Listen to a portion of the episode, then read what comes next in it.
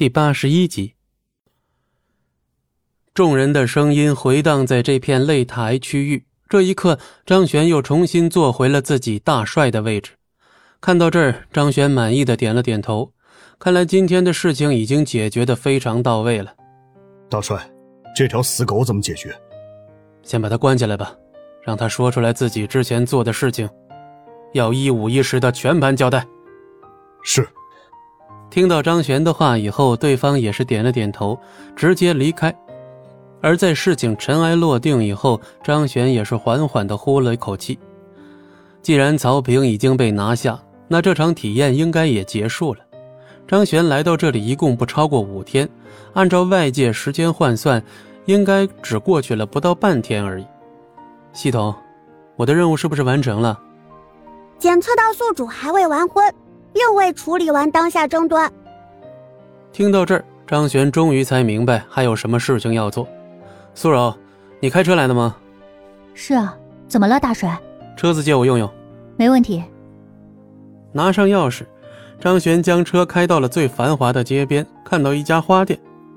你们这玫瑰花怎么卖啊？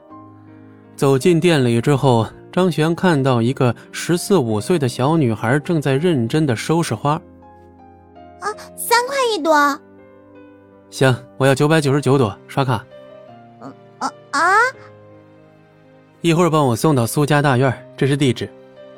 与此同时，张璇的身后也跟来了一辆又一辆的车，这都是张璇请过来拉货的。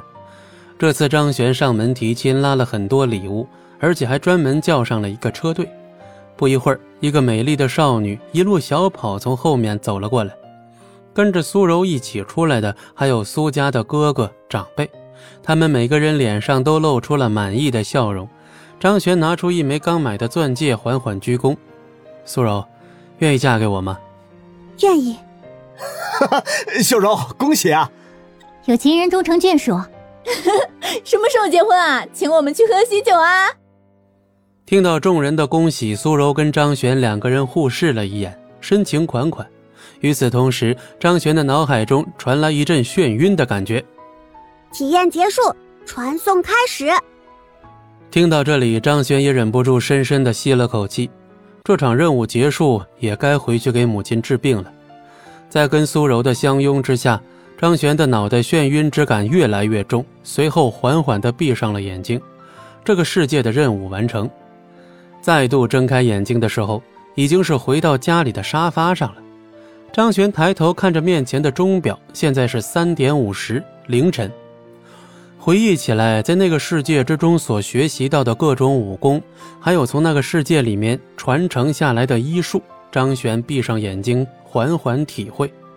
良久之后，他再度睁开了眼睛，眸中金光乍现。